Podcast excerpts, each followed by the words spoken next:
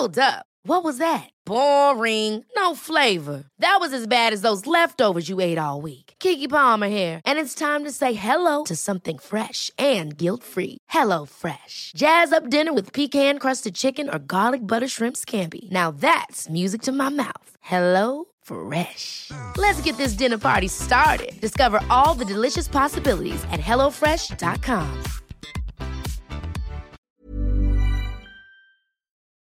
Hola, bienvenidas y bienvenidos a Medita Podcast. Yo soy Mar del Cerro, tu guía de meditación y coach de bienestar, y esta es nuestra sesión número 232.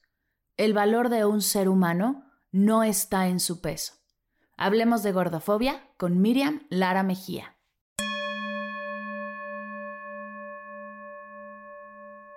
Hola meditadoras y meditadores, bienvenidas a Medita Podcast el espacio donde hablamos de meditación, de bienestar, compartimos herramientas para nuestro desarrollo y crecimiento físico, mental, emocional y espiritual.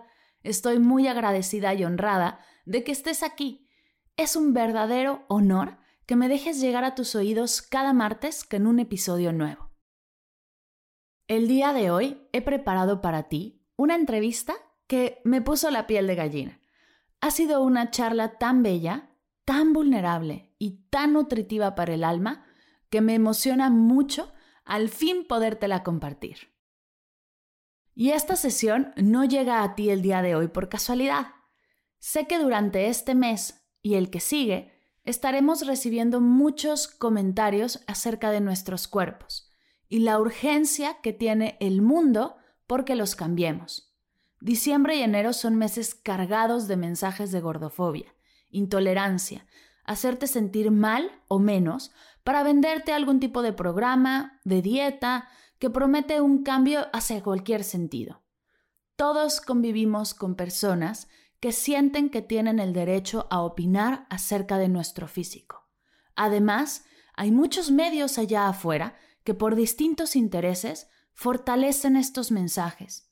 Con esta sesión intento poner mi granito de arena para fortalecer el mensaje opuesto.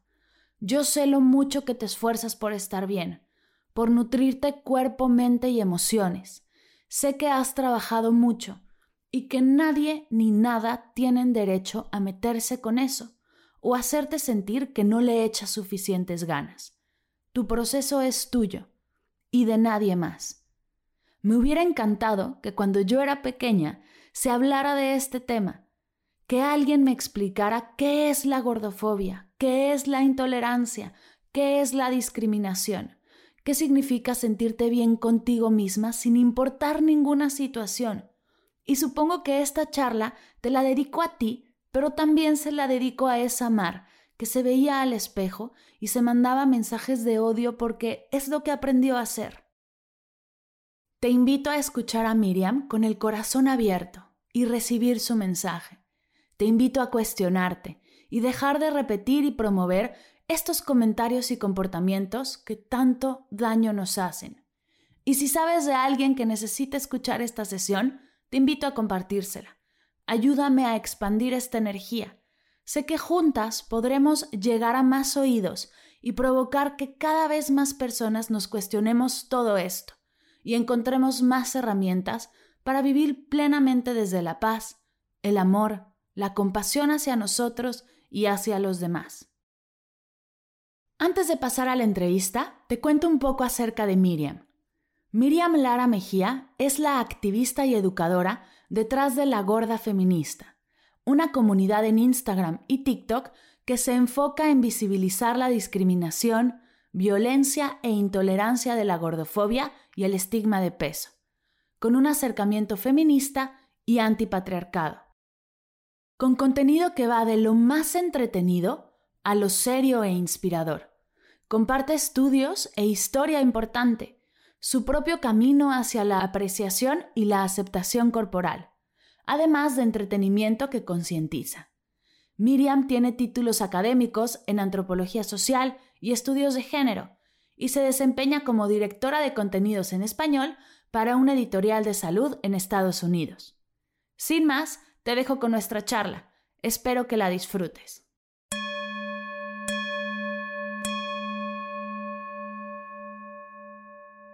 Mi querida Miriam, bienvenida a Medita Podcast. Qué emoción tenerte aquí.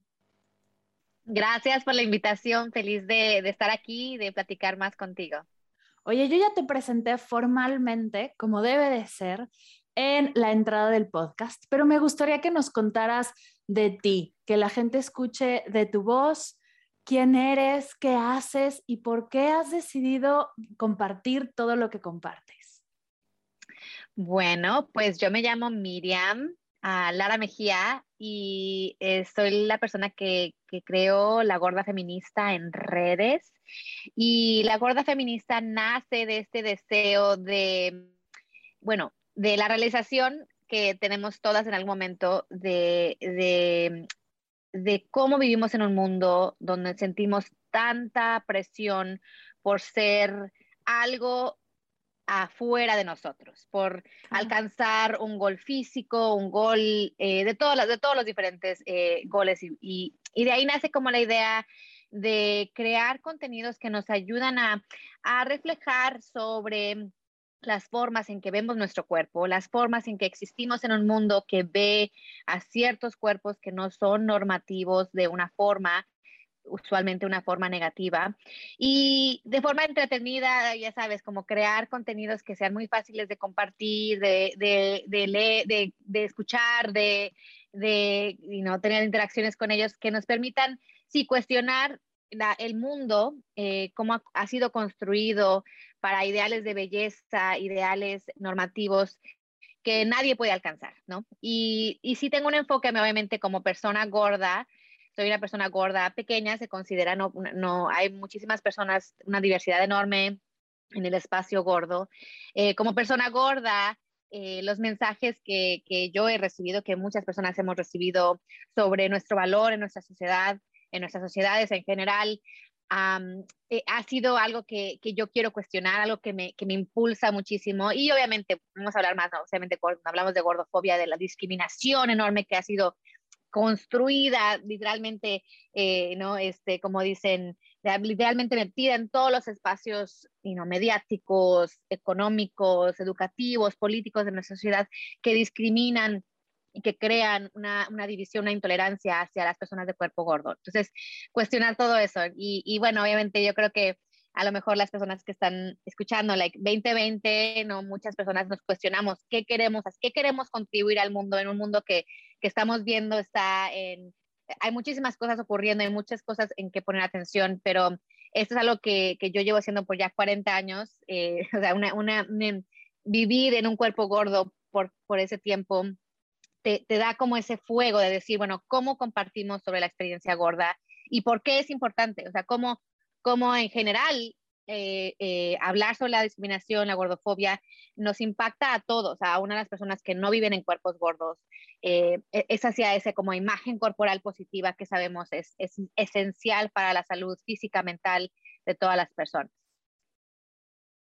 Claro, y tú lo, lo, dijiste, llevo tantos años viviendo en un cuerpo gordo y, me hace, es que me contacto tanto contigo y con tu contenido, porque yo también de pequeña, ¿no? Comenzaron a ver que mi cuerpo era más grande y en el podcast ya lo he compartido. Desde los siete años me pusieron a dieta y he estado viviendo en dieta crónica toda mi vida, ¿no? Como soy dietista en recuperación ¿Cuándo fue de todos estos años el momento en el que dijiste, tengo que compartir esto? ¿Qué fue eso que rompió y dijiste, es que esto ya no puede ser solo de mí? Tengo que compartirlo. Mm, bueno, yo tengo momentos claves y son tres. Em, obviamente, eh, algo quiero que comentar, porque obviamente cuando hablamos de, de, la experiencia gorda, también hablamos de privilegios. Yo soy una persona de tez blanca, eh, nací, crecí en México, mi mamá era americana, entonces había un cierto lujo, un cierto privilegio de existir con un cuerpo gordo, pero con un cuerpo gordo blanco, eh, en un mundo que, que, hace tanto para dañar a las personas de cuerpo gordo. Y, de cierta forma también crecí en un hogar feminista, por lo que eh, esas como dos, eh, esas, ese privilegio y ese feminismo me, protegieron por muchos años de darme cuenta que, que, estaba viviendo gordofobia, pero yo no la veía así, ¿me entiendes? Por, mucho, por mucha de mi vida. Y sí, o sea, bueno, cuando hablamos de gordofobia, cuando hablamos de tu experiencia, por ejemplo, eh, la gordofobia es generacional, o sea, lo han, han, vivido nuestras mamás y nuestras familias y anterior y anterior, ¿no? Entonces, mi mamá también, aunque sea una mujer, aunque fue una mujer feminista, eh, yo no la no recuerdo un día que ella no estuviera a dieta, ¿no? Y entonces eso nos marca y es algo que podemos hablar a futuro, you en, la, en, esta conversación a futuro. Pero para mí, eh, las tres, como los tres momentos catalistas para mi activismo, uno es eh, eh, cuando fui a África del Este, viví en Tanzania por un año y, eh, y es la primera vez donde mi cuerpo gordo era celebrado. O sea, yo llegué, entraba a espacios y era como, wow, esta mujer increíble, ¿no? Y, y siempre hablo como de la, forma en que el lenguaje está construido, ¿no? Pero cuando yo estaba con mis, con mis colegas, que eran mujeres delgadas, eh, el, lenguaje masai, de la tribu masai con la que estábamos, les decía niñas, porque eran de cuerpo delgado, pero a mí me decían mujer, ¿no? Porque era de cuerpo gordo. Y era como un, like, wow, hay otra forma de entender el cuerpo que no es la forma en, que, en la que yo había crecido, ¿no? Entonces, fue, ese fue como un, una, una lucecita que se prendió, ¿no? Mi siguiente experiencia es eh, también viví un año en Corea del Sur y ahí fue todo lo opuesto, ¿no? Obviamente podemos hablar extensamente de la gordofobia en, en todo lo que es África del Este, que quería Asia del Este, pero obviamente si tú eres allá una, más que una talla 4, por ejemplo, yo soy talla ahorita 16, eh, eres considerada gorda, ¿no? Entonces era una gordofobia, like, yo no me dejaban entrar a restaurantes, a las tiendas de ropa me decían, no, no, no, aquí no tenemos, ve a la sección de hombres porque aquí no tenemos para ti. Y bueno, como todo ese otro contexto donde hay una construcción sobre mi cuerpo de la que, como es entendiendo que no era nada más como yo vivía mi cuerpo, pero también como todo el mundo había construido ideologías alrededor de eso, ¿no? Y la última experiencia, que es como la, la que explota todo, es hace más o menos 10 años, cuando yo me mudo aquí al área de la bahía y empiezo a bailar samba, y a mí me encanta la samba. Y, y era muy buena, ¿no? Y, pero cada vez que llegaba el carnaval, que era en mayo, mis maestras me decían, bueno, es que, ¿por qué no haces dieta? ¿Por qué no haces, este, te pones faja? ¿No? Porque bailaba muy bien y querían que estuviera adelante, pero pues obviamente, like, you know, like, hay toda esa ideología sobre la samba y los bikinis. Y lo hice como por dos años y me ponían estos bikinis que, like, no me quedaban, ¿no? Porque estaban hechos como unitalla, ¿no? Podemos hablar mil veces de lo, de lo que es, like, you know, like, la talla que le cabe a todos, ¿no? A todas. Y, y yo por dos años dije, no, ¿sabes qué? Es que yo bailo bien, yo quiero disfrutar esto, ¿por qué no puedo yo existir como soy? O sea, ese como ese, ese primer como paradigm shift, ¿no? Ese cambio paradigmático donde decía, yo por qué no puedo existir tal y como soy y ser, you know, disfrutar y, y ser celebrada de la misma forma que otras personas con otros cuerpos, ¿por qué no? Y entonces es cuando empiezo un pequeño blog que ya está, ya no funciona, pero se llamaba Jiggly Bellies, eh, las panzas que se angolotean, ¿no? Y en donde empiezo a hablar como del bikini que yo me hice para mi talla, y empieza como a expandirse a, muchas, a muchos espacios. Ese fue como mi primer espacio donde empiezo ya a seguir en redes a personas que hacen body positive. Todavía en ese momento no entendía como la diferencia entre body positive y seguir a personas gordas, ¿no? Como la idea de sí, yo quiero seguir a gente que está haciendo el mismo, you enfoque. Y tú, bueno, tú a lo mejor también puedes compartir, ¿no? Los antes y después de esas personas siempre eran, cuando antes eran flacas, pero no estaban bien, y ahora tienen un cuerpo más robusto y están bien, ¿no? Entonces, como ese, like, oh, wow, like, podemos estar bien en estos cuerpos que, que nos han dicho que nos han dicho que no son normales cuando sí lo son, que nos han dicho que no son buenos cuando sí lo son, que nos han dicho que no son saludables cuando sí lo son. Entonces, como ese cuestionamiento sobre eso. Y, y entonces empieza todo, estos últimos 10 años ha sido una construcción de diferentes elementos, ¿me entiendes? Obviamente después me embarazo, tengo un hijo, el cambio que tienes corporalmente al dar a luz, a, par, a parir, por ejemplo, I mean, fue un año completo donde yo no reconocía mi cuerpo, ¿no? Y entonces es como, ok, yo tengo esto que yo sé que los cuerpos son diversos, pero tengo esa experiencia donde no, no puedo entender cómo, cómo utilizar esos conceptos con este cuerpo que, que aparte no nada más es el cuerpo, es la que está cambiando mi vida, una identidad, y no ahora la maternidad te cambia la identidad, te cambia muchas cosas, ¿no? Y, y, y es cuando entra el feminismo también, ¿no? Porque la idea de entender eh, nuestro rol, nuestra vida como mujeres, eh, no solo como madres, como un cierto elemento de nuestra identidad. Y, y bueno, pasa mucho tiempo y obviamente, you know, pasan esos tres años de, de, de, dar a luz y cuando llega la pandemia, y obviamente tú lo habrás visto también las personas que están escuchando, like, fue una gordofobia intensísima, ¿no? Donde todo el mundo hablaba sobre los, el peso que la gente aumentó en casa y que la gente nada más está comiendo y que muchas cosas, ¿no? Y tengo ese momento clave que pasa con mi suegra, donde me estaba hablando de una mujer embarazada, una sobrina de ella embarazada de seis meses, y me dijo, se ve súper bien, está súper delgada. Y es cuando yo dije, pero es que no debe de estar delgada, ¿no? ¿Cómo le estamos celebrando a una mujer de seis meses, embarazo, que está delgada? Entonces es cuando empiezo a hablar, ok, esto no es un culto de la salud, ese es un culto de un cuerpo específico que no es saludable. No, no, que, no quiere decir que los cuerpos delgados no sean saludables, sino el objetivo de empujar a los cuerpos, a todos los cuerpos hacia un ideal, eso no es lo, que es no, saludable. Y empieza a seguir a gordas y entonces, wow, esa, es lo que voy a compartir you know, después. La, seguir a personas gordas de todos los, you know, de diferentes, eh, you de diferente color de piel, mujeres indígenas, negras, y decir, wow, te cambia, un, te cambia como la, el chip, ¿no? De decir, like, y entonces empieza a aprender más sobre gordofobia, empieza a aprender más sobre gordofobia en Latinoamérica, porque obviamente hasta ese entonces yo había leído nada más en inglés. Eh, hay muchísimo de qué hablar sobre eso en cuestión de, de, obviamente, lo que tiene que ver con el machismo. Hay una, una un gran eh, encaje ahí, ¿no? Con muchas de las diferentes eh, intersecciones de las opresiones que vivimos como mujeres. Y, bueno, de ahí, de ahí como nace, entonces 2020 empieza a salir y bueno, para mí es loquísimo que, que empezó así como yo dije, bueno, va a ser algo nada y después empezó a crecer y empezó a crecer y empezó a crecer y ahora por en TikTok ya vamos a llegar a 200 mil.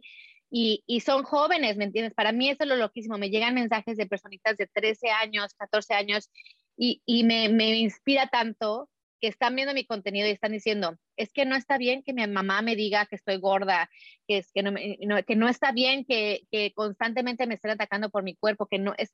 Entonces ese cuestionamiento para mí es lo que mantiene mis llantitas moviendo, ¿me entiendes? Porque me, me inspira muchísimo a seguir esto.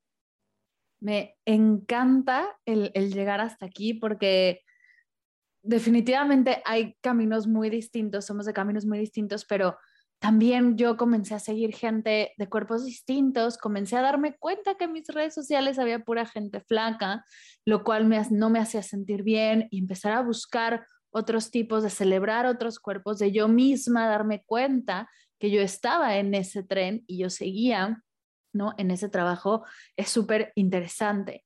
Y dijiste algo clave, ¿por qué no puedo existir como soy? Y es que creo que ahí está el, el por qué estamos tan cansados, el por qué estamos tan angustiadas, el, el por qué nos pesa tanto el mundo, porque entre nosotros no nos damos permiso de existir. Sí, y es, ese es como el catalista para muchas personas. Cuando te das cuenta que el odio corporal que sentimos no es sustentable. Y, y uno, no es sustentable y dos, es pervasivo, ¿me entiendes? Eh, cuando yo empecé a preguntarme, y, eso lo compartí en mis redes, cuando te pones a ver, ok, bueno, a mí me dicen como persona gorda que pon tú la, la, cantidad de adjetivos malos que le asocian a eso, ¿no? Y que no merezco tener la diversión, la vida, el amor, todas estas cosas que obviamente todas las personas merecen tener pero empecé a ver como a las diferentes, y, tú lo puedes hacer, todas las personas que están escuchando pueden hacerlo, empezar a ver a todas las mujeres.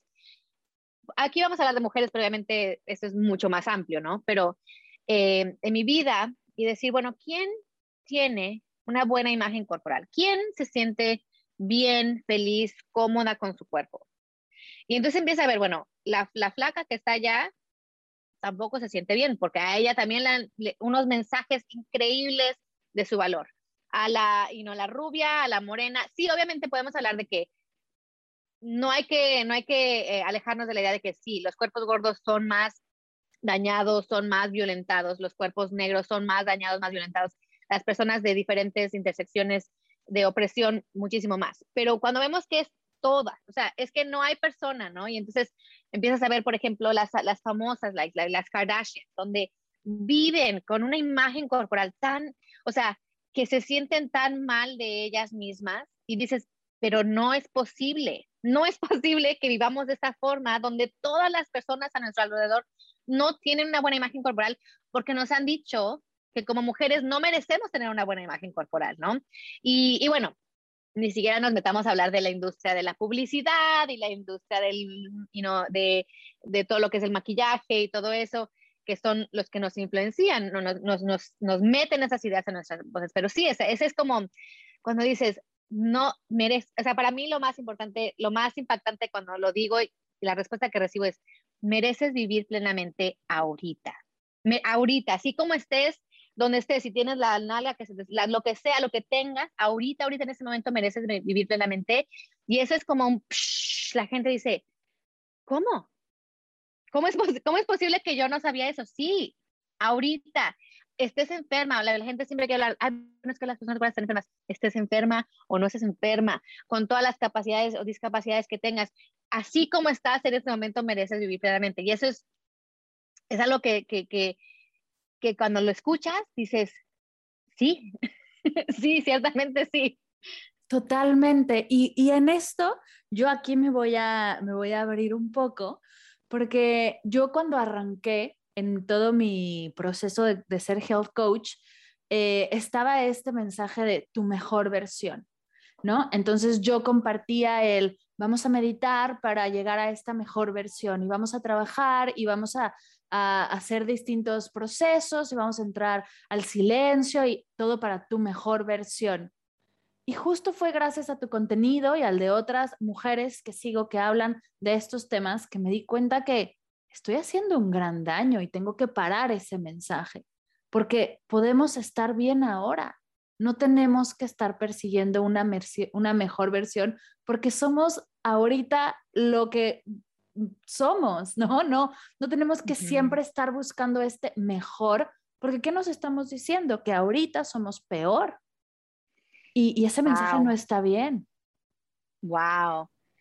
Wow, qué cambio paradigmático para ti. Claro, sí, y es algo que, you know, hay muchas direcciones cuando hablamos de gordofobia y todo ese activismo gordo donde dicen, like, bueno, no, no tenemos que hablar de salud, sí, pero ciertamente creo que es una necesidad humana siempre estar buscando, ¿no? Este como hamster wheel, ¿no? Siempre es algo que es, está, está metido en nuestro cerebro, like, y no te compras un, una cosa y al rato ya quieres la otra cosa, ¿no? De, este, haces un cambio en tu dieta y al rato quieres hacer otra cosa. Y siempre estamos en ese, en ese wheel y ciertamente, um, y no poder cultivar la capacidad de sentirnos, bueno, de paz, ¿no? Poder cultivar la paz es obviamente muchísimas, eh, muchísimos eh, movimientos, know, también yoga y muchas de estas de, la meditación de muchas culturas, es eso, cómo cultivamos como necesidad humana la paz y cuando tenemos que cuestionar ese deseo de constantemente, constantemente cambiar, constantemente consumir, constantemente hacer, eh, de dónde nace, a quién beneficia, ¿no? Porque eh, ciertamente eh, ¿no? hay una pregunta de, de, dónde sale ese origen de, de, esa necesidad constantemente de cambiar, ¿no? Y es, wow, es muy potente que tú lo compartas de esa forma y, a lo mejor, you know, me interesaría saber como la como cuál fue la, la, la, cómo le cambiaste la moneda, ¿no? Porque creo que eso es algo muy útil, y cómo le, qué hiciste para, para hacer ese cambio. Pues justo fue gracias al contenido que estuve viendo que me, que me cuestioné y empecé a ver como contenido de antes, que por ejemplo podcast y cosas así no puedo cambiar, pero textos y eso sí puedo darles la vuelta. Entonces me empecé a cuestionar qué era lo que realmente se lograba con la meditación, qué era lo que realmente se trabajaba con, se lograba con este trabajo interno, si era hacerlo mejor o si era simplemente disfrutar lo que ya tienes y aprender a, estar presente en eso que haces todos los días, en la maravillosa vida que tenemos, el maravilloso cuerpo, mente, emociones, que no se trata de, de encajar, porque cuando algo encaja, tiene que de repente eh, quitarse partes, ¿no? Cuando algo tiene que encajar en un molde, igual y no cabe en el molde, o igual y es muy pequeño, o igual y, y, tiene que cambiar de forma, sino se trata más de pertenecer. Cuando perteneces, perteneces siendo como seas, quien seas, en el momento que seas, y esa pertenencia la merecemos todos. Todos merecemos pertenecer como somos, trabajando nuestra presencia, nuestras emociones, nuestra conexión con nosotros mismos, pero desde lo que ya somos, sin ninguna necesidad de cambiar. Entonces fue en esa reflexión que liberé mi contenido de la mejor versión de nadie y me convierto en, en mi versión más presente y más conectada conmigo, sin ver si en realidad es mejor o peor. Y yo este es un mantra que lo he repetido siempre y me va enseñando cosas nuevas. No está bien ni está mal, solo es. Y es desde esa energía que puedo ya compartir desde un punto distinto. Sí, no, ese es, ese es mm, cuando estabas hablando me hizo pensar mucho en estas, en este, en la gran forma en que la cultura de las dietas nos eh, básicamente funciona con, ese misma, con esa misma necesidad de siempre buscar, ¿no? De siempre buscar, de siempre buscar, de siempre buscar, ¿no? Y que siempre va a haber, ya hiciste la dieta de esto, ya hiciste la dieta de esto, ya hiciste la dieta de otro. Y ni siquiera preguntarnos de que obviamente la evidencia nos dice muy claramente que las dietas restrictivas, 95% de las veces, 95% de las personas no funcionan a largo plazo y eso es algo que cuestionar, ¿no? Pero eh, sí, creo que lo que ha sido bien liberador y, y es algo que, busco siempre crear contenido sobre esto desde, y que algo que, que lo yo digo así, gorda, estás bien. Como esa idea de estás bien es algo que no escuchamos suficiente. ¿no? Estás bien. Y bueno, para mí también hay otros ejes, ¿no? De soy una mujer de 40, soy mamá, hay otras cosas que estamos también siendo bombardeadas de nuestro valor en nuestra sociedad en general. Y, y no, la, las arrugas, las canas, o sea, las miles de cosas que, que podemos aquí enlistar, que, que, todas estamos haciendo una lista de, de, qué ropa tenemos, de qué maquillaje usamos, de qué cremas usamos, de qué, like, no, toda una lista entera. Y, y decir, estás bien, te abre a la idea de poner esa energía, ¿no? Yo siempre platico con mi esposo. Eh, y no algo que a mí me altera mucho cuando vamos de viaje en Latinoamérica, es como la idea de, ay, ¿cuáles son las mujeres más bonitas? ¿En dónde están? ¿No? And it's like, imagínate que dejáramos eso a un lado y esta energía, ese poder femenino, ese talento femenino se utilizara para las miles y una cosas que las mujeres quieren hacer en este mundo, ¿me entiendes? En vez de pasarse, you know, dos horas pintándose el cabello y una hora, ¿me entiendes? Es, es tiempo, ¿no? recién leí like, una, una, una, cita que decía, tu, tu mayor eh, valor en este mundo es tu tiempo. ¿Y qué hacemos con él? ¿No? Y entonces, eh, ya la liberación de sentirse bien con tu cuerpo es algo súper esencial. Pero la segunda parte es, ahora soy madre y ahora tengo una personita donde yo estoy súper consciente de qué tipo de imagen corporal quiero que esa personita tenga y cómo participa en un mundo que ayuda a crear buena imagen corporal para todas las personas, ¿no? Y mi, hijo, por ejemplo, llegó un día y dijo, ay, mira, esa persona es gorda. Y entonces hablar de, sí, gorda es una descripción, cómo la utilizamos, qué significa. Y hemos estado hablando muchísimo, mira, ahora tenemos muchísimos libros sobre la diversidad corporal. Y es fascinante, like, literalmente, like, dos días de leer estos libros y salimos a la calle y mi hijo repite cosas así como, like, y no todos los perros son diferentes y todas las casas son diferentes y todos los cuerpos son diferentes y, y todos están bien. Like, todos son, son, ¿no? Existen y son diferentes y está bien. Y eso es, y no todas las plantas son diferentes. Eso ha sido como algo muy útil para nosotros pensar en los jardines y decir, bueno, es que hay de todo, todo tipo de figuras y todo tipo de colores y todos necesitan diferentes cosas y todos son diferentes tamaños. Y, y eso es lo que yo, para mí, a mí, obviamente, sí tengo el, eje de para mí, personas como yo, mujeres que están ya en su futuro, pero también estoy pensando en las personitas, cómo ayudamos a que a construir un mundo donde dejamos de pensar que hay un, un solo bol, un solo cuerpo, una sola forma de ser y vemos que la norma, la única norma que existe es que la diversidad es todo. No siempre ha habido la diversidad, siempre ha habido esto sí, las, revistas nos hacen pensar que solamente hay una forma, pero no es cierto. Y lo podemos, eso es lo que siempre invito, la, la invitación es, ve a tu alrededor. O sea, por ejemplo, empieza a cuestionar, ¿ves gente gorda? Bien, ¿ves gente delgada? que no está bien, ves gente delgada que está bien, vemos todo en, nuestro, en nuestros pequeños círculos de vida. Entonces, hay que, hay que empezar a enfocarnos en eso y dejar a un lado esas imágenes glorificadas de, un, de una sola forma de ser. Claro, totalmente. Oye, y la hemos usado muchas veces en esta charla, pero me gustaría hacer un espacio para definir y para entender bien qué es gordofobia. Pues sí, mira, eh, hay formas de definir lo que son como las teóricas, y, pero más y más he aprendido que también hay que hablar sobre las prácticas, ¿no? La gordofobia es básicamente los sistemas, eso sistémico de odio que hemos creado hacia las personas gordas y hacia la gordura. Y cuando digo creado es porque eh, hemos creado estudios médicos que nos hablan sobre el, valor básico de una persona gorda. Hablamos de todo lo que tiene que ver con, con eh, mediático, like, películas, música. Hablamos de las formas en que la medicina excluye a las personas gordas. Hablamos de la forma en que la política, la política misma crea eh, discriminación para personas gordas. Pero a veces la gordofobia no es suficiente para ayudarnos a entender like, qué tanto daño ha causado estos sistemas que nos hacen creer no solo que una persona gorda tiene menos valor como ser humano, o sea, es, cuando hablamos tenemos conversaciones a veces en redes de like, pero es que si está enfermo, ¿qué si está enfermo? Todas las personas merecemos los mismos derechos. Qué, qué absurdo pensar que por cualquier razón que una persona esté gorda, no merece lo mismo, ¿no? Pero eso está súper cimentado en nuestra cultura, en todas las culturas, ¿no? Pero estamos con esos cambios. Pero hablamos a veces de la gordofobia en, en tres niveles. Hay gente que lo define en otras formas, a mí me gusta definir en estos tres niveles.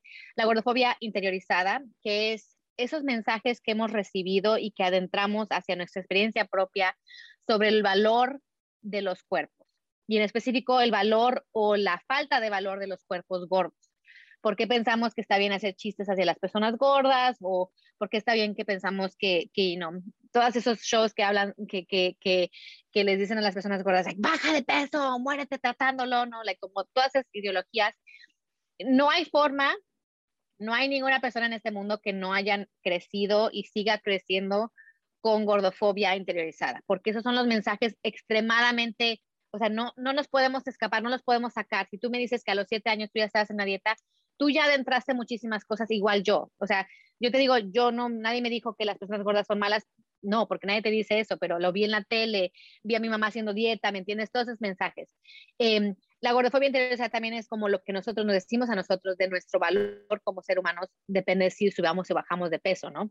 Y, y es algo que, aunque todas la vivimos, todas las experimentamos y obviamente está muy relacionado con otros estigmas por el estigma de peso, obviamente eh, todas las formas en que nos, nos, nos, dicen que el cuerpo es valioso em, es, es muchísimo más dañino para las personas gordas, que entonces son empujadas a tomar acciones que son verdaderamente poco saludables para ellas, para buscar siempre tener un cuerpo que les dijeron es el único cuerpo que vale. Eh, la gordofobia eh, interpersonal es la que mucha gente se atora ahí porque obviamente es la que, la que vemos, ¿no? La, la, forma en que hacen la gente los chistes, la forma en que la gente eh, a veces en la calle les dicen comentarios a una persona, la tía, la mamá que siempre te está molestando que estás gorda, eh, ir al médico y que a mí me pasa constantemente, ¿no? De voy por una infección del oído y es porque mi peso, ¿me entiendes? Como ese constante, constante, constante, constante, constante enfoque en el peso, como la, el único, la la única forma de medir la salud y la única forma de medir el valor de alguien, ¿no? Que, que, cuando lo dices suena como tan absurdo, pero no es obvio para muchas personas. Y finalmente hablamos de la gordofobia como institucional. Y esa es la gordofobia sistémica. A veces la podemos ver, a veces no la podemos ver, ¿no? Hablamos de, por ejemplo, you know, hay una relación entre cáncer y, y cuerpos gordos, pero la pregunta es, resulta que hay los médicos que hacen diagnósticos de cáncer de mama no saben cómo hacer diagnósticos, no han sido capacitados para hacer diagnósticos de mama de personas más gordas.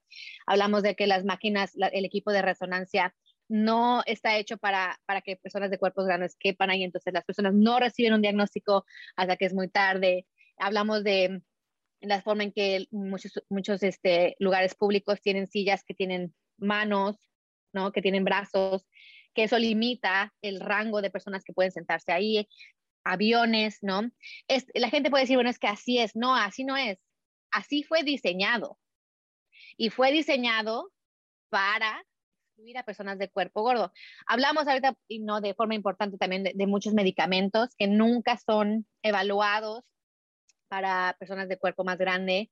Eh, la más reciente que, que, que, siempre es como la que a mí me altera, ¿no? Obviamente las pastillas para las pastillas eh, anticonceptivas y la pastilla anticonceptiva de emergencia, por ejemplo, no funciona con personas que pesan más de 160 libras.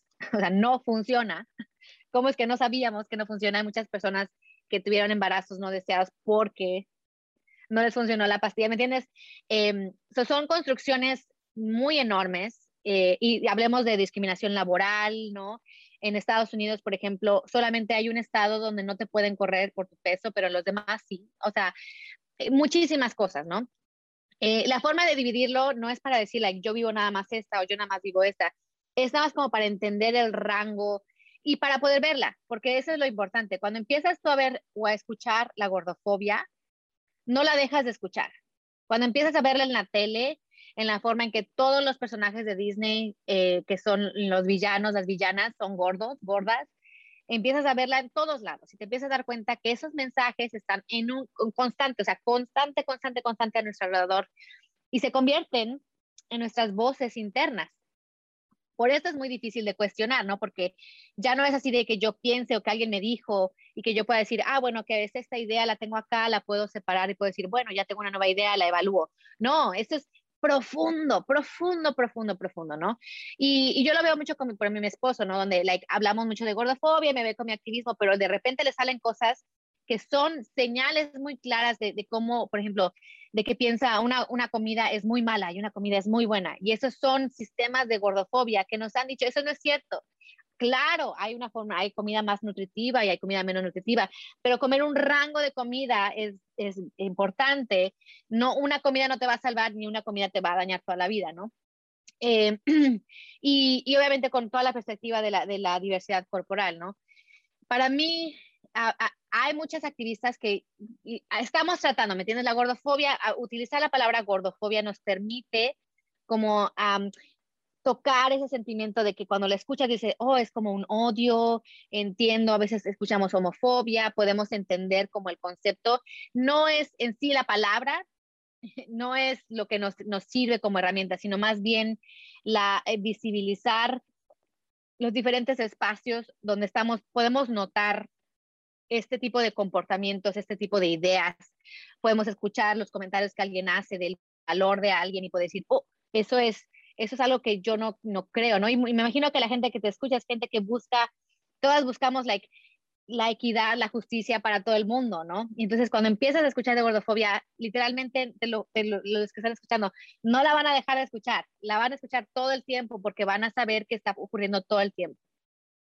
Y yo puedo afirmar lo que estás diciendo, porque una vez que las empecé a seguir y que me empecé a empapar de este contenido y me empecé a identificar tanto y decir, ay, gracias que alguien lo está hablando porque creí que era la única loca en el planeta que lo había experimentado, ya lo veo en todos lados, lo veo en Friends, ¿no? Mónica en el antes, nadie la podía querer porque era gorda. Eh, lo veo en Disney, Úrsula, yo me acuerdo de la sirenita, que es, la, el, ¿no? que es gigante. Eh, es una locura cómo empezamos, empiezas a verlo por todos lados. Y a mí donde más lo he notado es, y me gustaría que comentáramos un poco qué hacer, porque una vez que lo empiezas a ver en todos lados, llegas a reuniones familiares y te hierve más la sangre de lo que está, se está platicando, o llegas al trabajo y no puedes, no das crédito de lo que están hablando. ¿Qué haces en ese momento? Todas las personas que lo están escuchando y lo van a empezar a notar más, ¿Qué herramientas podemos compartirles para sobrellevar esto y comenzar a hablarlo de una manera saludable sin que te hierva la sangre?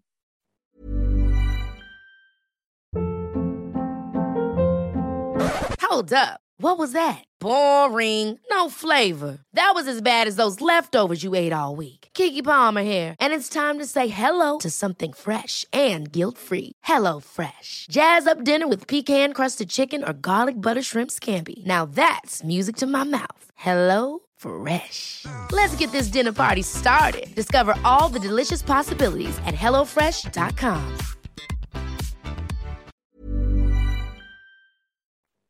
Pues yo siempre hablo sobre eh, todo tiene que ver con quién estás hablando, en qué espacio estás hablando. No hay como una, una herramienta que funcione para todas, todos los espacios y para todas las personas, ¿no? Yo, eh, mi, como mi, mi grupo de test de los con los que trato de, de, encontrar formas de hacerlo son con mis suegros porque eh, eh, es, son mayores de edad, ¿no? Y creo que a veces hay como un contexto sobre eso, ¿no? De, de, de, cómo hablar con alguien que ha vivido 70, 80 años así y tú les dices, así no es, pues obviamente te van a mandar, you know, de, qué estás hablando. Yo siempre trato de hacer varias cosas.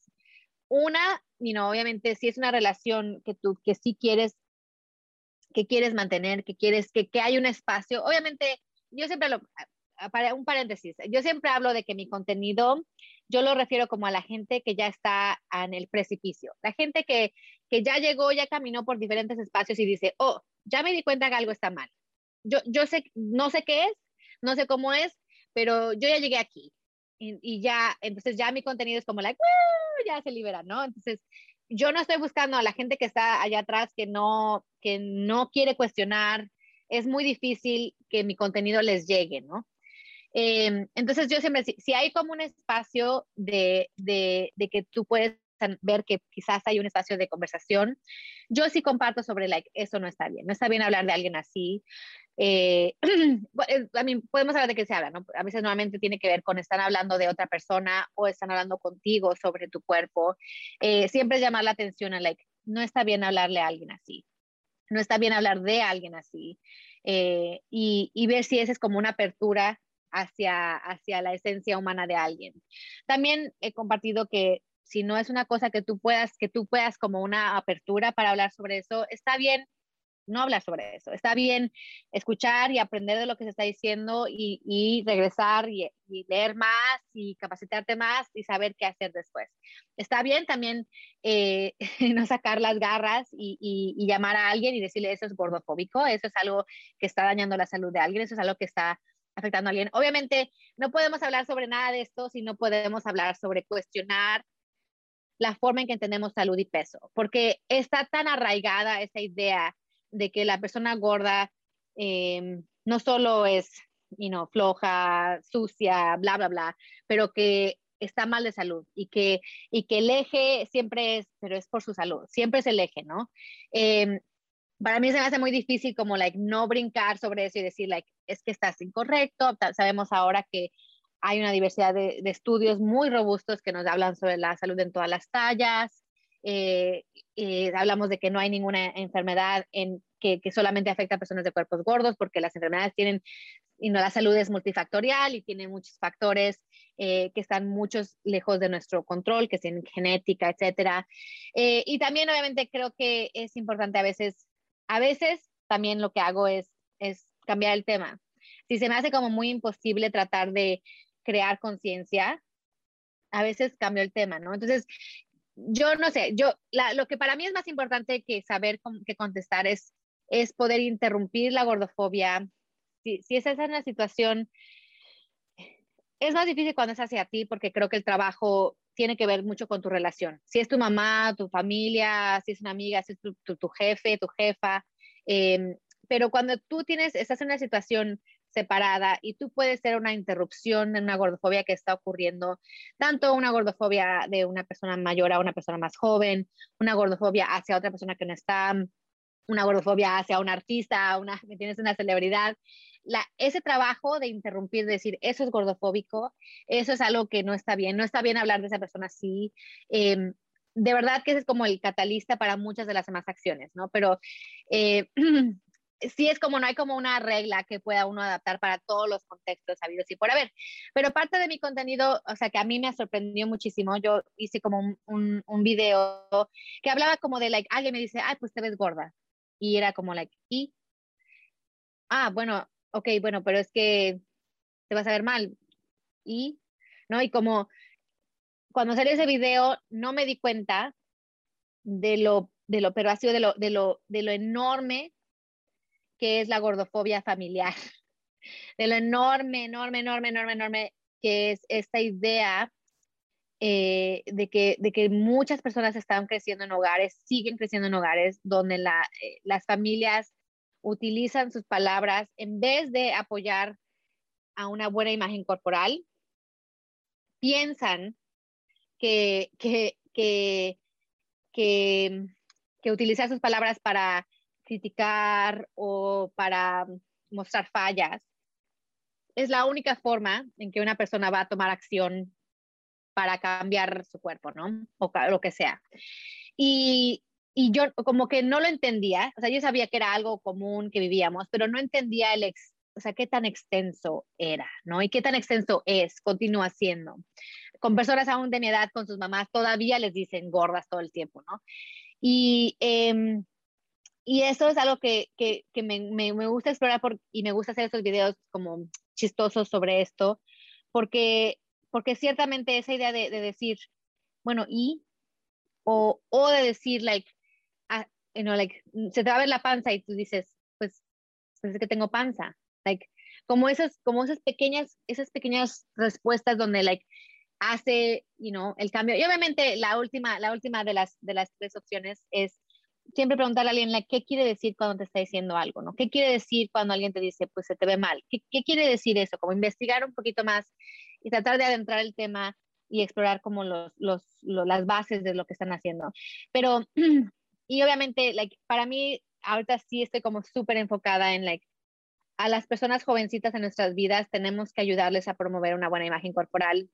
Y ahora, y eso es lo que quiero que la, la gente se vaya con esto, la buena imagen corporal, ahora sabemos, de hecho, promueve comportamientos saludables, promueve una buena salud en todos los ámbitos, ¿no? Entonces, de hecho, decirle a alguien, una persona gorda, una, una personita gorda, estás bien, te ves bien, así estás bien, eso, eso literalmente es un cimiento para, su, para poder tener una vida de, de comportamientos saludables que no quiere decir que garanticen la salud, porque de nuevo la salud es multifactorial, la genética, el medio ambiente tienen, impactan la salud muchísimo más que los comportamientos individuales, pero eh, con lo que, con lo que te vayas es esto, que la buena imagen corporal es vital, es vital para la salud. Entonces, cuando la gente dice, es que esa persona gorda está promoviendo la, la obesidad, no, estoy promoviendo la buena imagen corporal.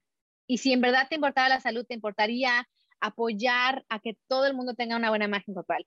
Hablamos ahorita, por ejemplo, de también de, y like, hay muchas personas cuestionando por qué como, como mundo estamos cada vez más gordas y gordos. Y eso es cierto, las estadísticas nos están diciendo que eso es cierto. En Estados Unidos, 70% de la población, ese es un número, no, número enorme, tiene obesidad según el IMC, eh, sobrepeso según el IMC o obesidad según el IMC. Y esa es la mayoría de las personas. ¿Me entiendes? Cuando estamos hablando de eso, like, tenemos que cambiar la forma en que entendemos la salud, el bienestar. Cuando estamos hablando de que 70% de la población o sea, ya no es, ya no es la, ya es la norma. El, ¿Me entiendes? Ahora el cuerpo gordo es la norma. Entonces, ¿cómo cambiamos nuestro entendimiento de, de salud? ¿Cómo cambiamos nuestro entendimiento de apoyar a alguien en sus procesos? ¿Cómo apoyamos que, que todo mundo pueda tener acceso a espacios públicos para hacer ejercicio, a comida diversa, ¿me entiendes? Tenemos que hablar más como a, a nivel sistema y no nada más a nivel personal.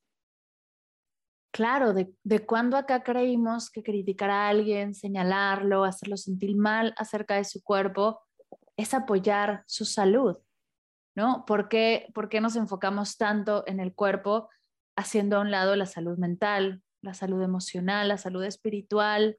Y, me encanta lo que dices de promover la imagen corporal, el autoestima y, y sin importar quién seas, porque todos merecemos una imagen corporal positiva, una autoestima que, que, se trabaje, porque en la vida vamos a cambiar mucho, vamos a hacer distintas cosas y todos tenemos cuerpos distintos, pero si trabajamos nuestra autoestima, nuestra salud emocional, nuestra salud mental, eh, si nos enfocamos en que todos tengamos acceso a comida saludable, a que todos podamos tener un espacio para hacer, eh, mover nuestro cuerpo desde el amor, no desde el odio o desde la culpa.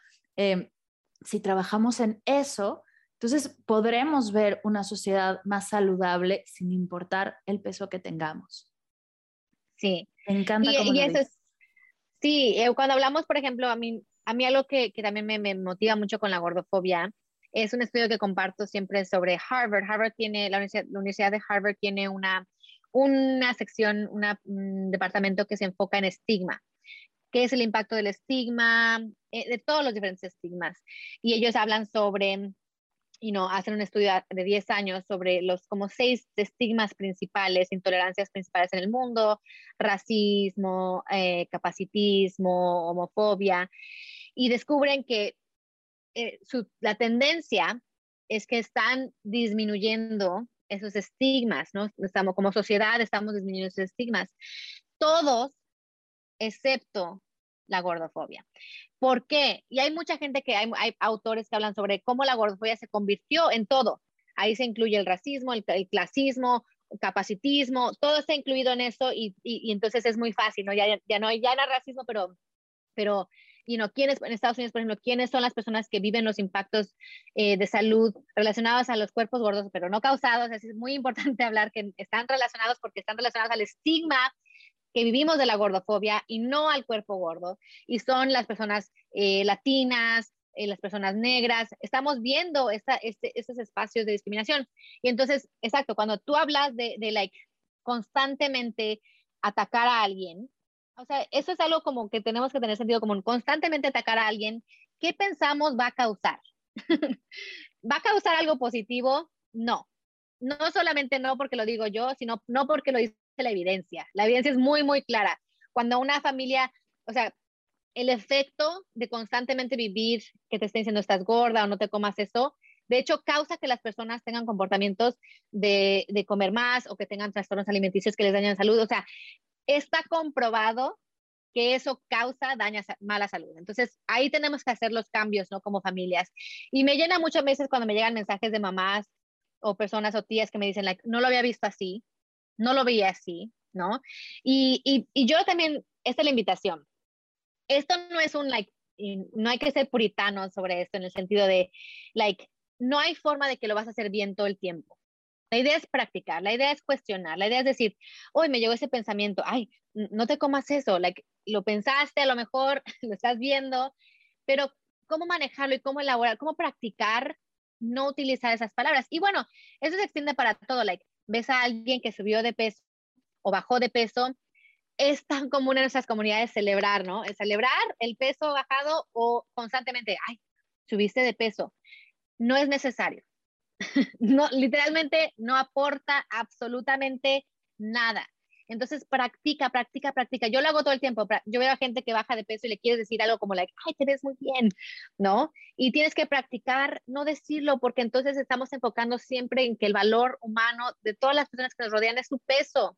Y no lo es. Tú sabes perfectamente que a, tu amiga o a tu, pareja la amas por muchísimas cosas que no tienen nada que ver con su peso, ¿no? Entonces, em, tratar de, de, alejarnos de este contexto del valor del peso de una persona y de todo su apariencia. No le tienes que comentar que se le ven las arrugas, no le tienes que comentar que se ve cansada, no, le tienes, no tienes que comentarle a nadie sobre esto, ¿no? Y, y hacer una práctica constante de esto, de, de uf, ok, ese mensaje no lo tengo que compartir, ese mensaje lo tengo que trabajar yo, como tú dices, trabajarlo yo internamente de qué es lo que me está diciendo ese mensaje, pero no lo tienes que compartir porque eh, contagiamos, esto sí es, esto también es evidencia, con evidencia, contagiamos odio corporal al igual que contagiamos amor propio. Entonces, el trabajo es, ¿qué quieres contagiar en este mundo? ¿Quieres contagiar que alguien se odie, que alguien se dañe? ¿O quieres, quieres contagiar que alguien pueda vivir en paz, que pueda tener comportamientos saludables basados en su cuerpo? O sea, esa es nuestra opción. Entonces, contagiemos amor propio. Me encanta, me encanta, me encanta que podamos cerrar así. Qué bonita frase y creo que me acabas de regalar el título del podcast. Contagiamos amor propio porque todo se puede contagiar, seamos bien conscientes de lo que estamos compartiendo y, compartamos amor, compartamos amor en vez de compartir estigma o compartir estrés o compartir odio, compartir culpa. Podemos decidirlo, hagamos ese trabajo interno para poder eh, expresarlo. Y algo bien bonito que yo he aprendido mucho con la meditación es que cuando tú das, eso que estás dando se te regresa si lo queremos hacer completamente egoísta solo porque necesito que se me regrese amor, hazlo por eso. Si quieres hacerlo de una manera más compasiva, porque la gente allá afuera está recibiendo lo que recibes tú, tú sé esa lucecita que comparta amor y vas a ver cómo poco a poco las cosas cambian. Es como la sonrisa, ¿no? Cuando tú sonríes, siempre te sonríen de vuelta. Eh, es energía que se está moviendo, así que comencemos a mover esta energía y yo por eso tengo que agradecerte porque en mí has sembrado esa energía y, ya no puedo no verlo y no puedo no querer compartirlo. Antes de cerrar, antes de pasar a las preguntas finales de Medita Podcast, algo que se haya quedado en tu corazón que quieras compartir con la gente de Medita Podcast. Lo último que quiero hacer, eh, decir es, em, a veces es difícil cuando entramos a espacios activistas o, o de cualquier tipo de activismo, eh, donde vemos esas palabras, gordofobia o a lo mejor feminismo o diferentes palabras, y, y nos sentimos como, like, eh, eh, la persona ya está en otro nivel y yo nunca voy a llegar a eso, ¿no? Y quizás esto tiene que ver también con meditación o con cualquier práctica que tengamos en esta vida. Todo es un proceso. So, empieza donde estás. No, no veas a alguien y digas, bueno, es que esa persona ya maneja todos los temas habidos y por haber y yo no puedo hacer eso porque pues, como no puedo hacerlo, no puedo hacer nada. No. Empecemos a cuestionar desde tu, de tu espacio, desde tu familia, tu círculo de amigas, amigos, amigues. E, empecemos desde algún espacio ahí. Em, y, y sí, creo que la lucha por, por poder existir en paz, eh, imagínatela para ti misma, pero sí también imagínatela para alguien más imagínate que otras personas puedan vivir también como tú. Y, ojalá sigamos en este, como en este carrito de movimiento porque, porque está moviéndose. Exacto, y estamos avanzando juntos. Me encanta, me encanta, me encanta. Ahora sí, para terminar, ¿qué estás leyendo que puedas compartirnos? Eh, pues yo ahorita estoy leyendo este libro de eh, Lindo Bacon, este es como la Biblia de salud para todas las tallas. Se llama Health at Every Size. Y, yo lo leo en diferentes partes. Es un libro bastante gordo, pero eh, eh, hay secciones que me dejan como súper interesada en la ciencia sobre, sobre nuestros cuerpos, sobre cómo aprender a escuchar a nuestros cuerpos y cómo esto es el vehículo, aprender a escuchar nuestros cuerpos, nuestra hambre, nuestras necesidades de movimiento, otros aspectos, eh, es lo esencial para poder estar en un espacio de salud nuestra, individual, ¿no?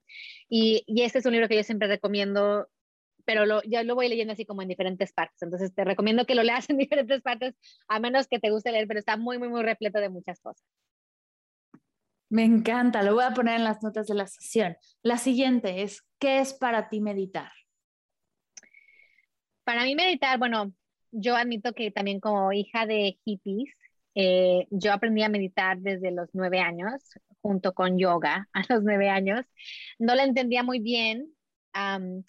la verdad, para mí meditar es aprender a estar en un espacio de eh, silencio y de paz, ¿no? Em, creo que estamos todos en redes y no como mamá todo el tiempo, like, ya hice, ya no hice, ya le empaqué tener un momento de, de trabajo, obviamente e, esa idea de los changuitos, ¿no? Que se te pasan por todos lados, la, ay, la voz, la y todos días y aprender a poder por un momentito. Para mí, la verdad, mi capacidad de, de, meditar es muy, muy cortita, pero poder hacerlo, poder dejar esas voces uh, pasarme, ha sido algo que, que me permite tener un espacio de, de tranquilidad y un espacio de trabajo individual. Me encanta. Tres cosas que te ha regalado la meditación. Eh, bueno, un momento de silencio como mamá. eh, la capacidad de eh, crear mantras individuales hacia mi, hacia mi trabajo individual, como, como muchas personas a veces lucho con, con mensajes de, de, mi valor en el mundo. Y a veces también es, es, es lo último que hago cuando hago, practico yoga. Entonces es em, mi, mi descanso, ¿no? Entonces es como el descanso al final del trabajo. Me encanta. Y la última, ¿cuál es tu meditación favorita? Meditación favorita, pues no sé si tengo una meditación favorita. Eh, yo literalmente lo hago sola. Entonces, eh, en cuestión de mantras, yo tengo un mantra que yo me hablo mucho sobre, sobre estar bien, que lo puedo compartir en las notas. Eh, lo he hecho varias veces en video, de, de, aceptarnos, de, de decirles yo soy luz, yo soy paz, soy amor, soy sustento, como la idea de, de llamarme, ¿no? De, de, de, darme el permiso de, de, pues lo que hablamos todo este podcast, el permiso de ser y existir. Pero algo que, que también me, me, gusta mucho de la meditación, y a veces lo hago en la noche cuando ya estoy a punto de dormirme, de, de lo he estado haciendo recientemente sobre agradecer, agradecerme, ¿no? A veces agradecemos tantas cosas que tenemos a tantas personas, pero la idea de poder agradecernos, de decir gracias cuerpo, gracias mi capacidad de manejar esta situación, gracias, gracias yo, gracias Miri, gracias. Eh, ha sido, la verdad, algo que me, que no lo, no lo había visto así como algo que estoy haciendo continuamente, no lo había notado porque es algo que empezado a hacer, pero sí, like, agradecete, agradece que existes, agradece que, que, que estás, que vives, que eres, y, y, eso ha sido muy potente. Me encanta. Pues no me queda más que agradecerte que nos compartas dónde puede la gente ver tu increíble contenido, que nos compartas tus redes. Sí, bueno, estoy en Instagram y en TikTok como arroba la feminista y estoy pensando en una, estoy eh, planeando ahorita una, una, serie en YouTube que también bajo la gorda feminista, eso todo va a estar bajo la gorda feminista. Súper, y yo también voy a dejar los enlaces en las notas para que todos los tengan y puedan ir hacia tu contenido que a mí me ha inspirado tanto y estoy segura que va a inspirar a miles y miles más. Gracias, querida Miriam, por estar aquí, gracias por compartirnos esta increíble hora de charla. Estoy segura que vas a llegar a muchos corazones y vamos a poder empezar a, a, mover todavía más esta energía para de una vez por todas sentirnos mejor y, y eliminar todas esas cositas que nos tienen trabadas, que no nos dejan brillar. Muchas gracias. Gracias, Mar.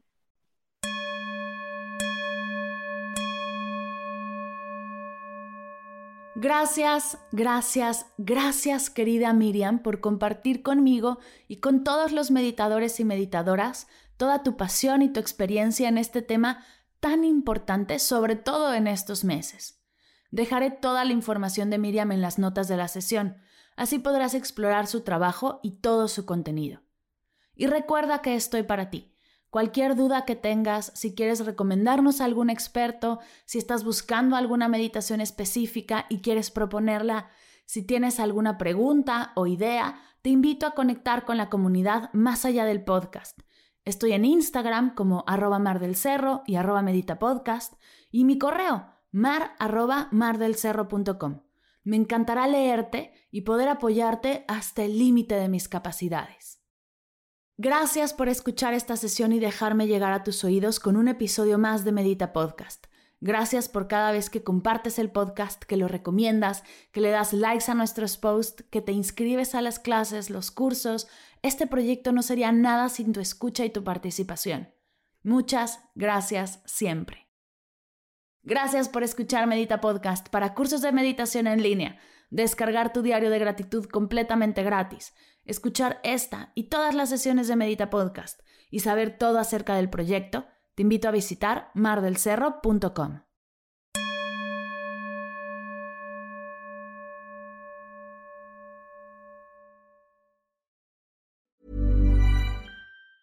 Ever catch yourself eating the same flavorless dinner three days in a row? Dreaming of something better? Well, HelloFresh is your guilt-free dream come true, baby. It's me, Kiki Palmer. Let's wake up those taste buds with hot, juicy pecan crusted chicken or garlic butter shrimp scampi. Mm. Hello Fresh. Stop dreaming of all the delicious possibilities and dig in at HelloFresh.com. Let's get this dinner party started.